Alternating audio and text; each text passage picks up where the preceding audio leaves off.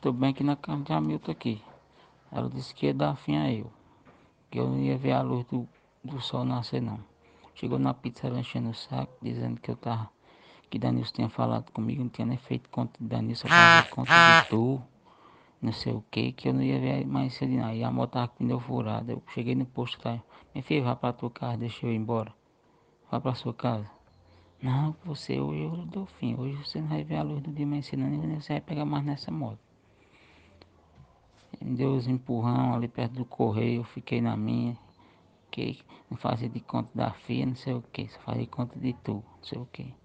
Aí eu fui, cheguei frente com o das irmãs, peguei um, fui urinado, sabia que tem uns pau lá, peguei um pau e matei ela. Aí fui pra casa de Dita e tô aqui na casa de Hamilton.